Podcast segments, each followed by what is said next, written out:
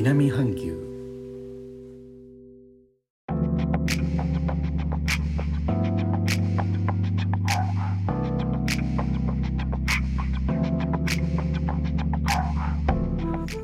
インドネシアから高野です。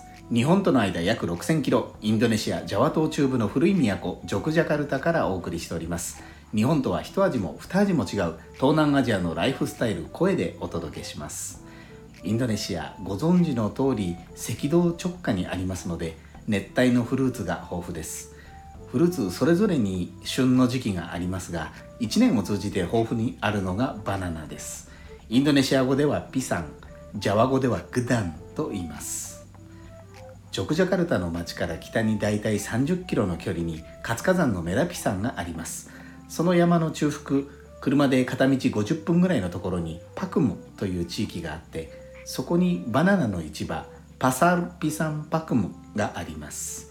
標高の高いところなのでサムネの写真にありますようにたくさんのバナナが集まってきます。バナナは一説にはインドネシアで最も生産量の多い果物とも言われますのでなるほどなと思います。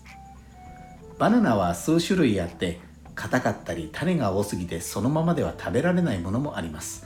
そうしたものは焼いたり茹でたりココナッツミルクの甘いおかゆに入れられたりします。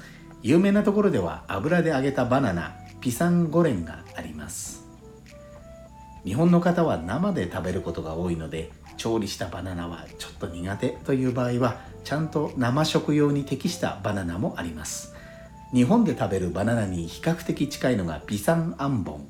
小さくて食べやすいピサンマス。この2つはホテルのウェルカムフルーツに出てきたりして目にする機会は多いと思います。ピサンラジャ。日本語で王様のバナナというのもあります。こちらは大柄で見栄えも良いので結婚式やお葬式などのお供え物に使われます。ところで今日7月7月3日からインドネシアではジャワ島およびバリ島のほぼ全域で7月20日までを期限に緊急の社会活動の制限。インドネシア語でペーペーカエムダルラ。ジャワバリが始まっています。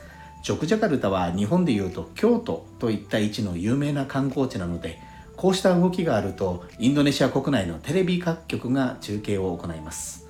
王宮を中心に観光地の多くが閉まっているため街は静かな様子でした。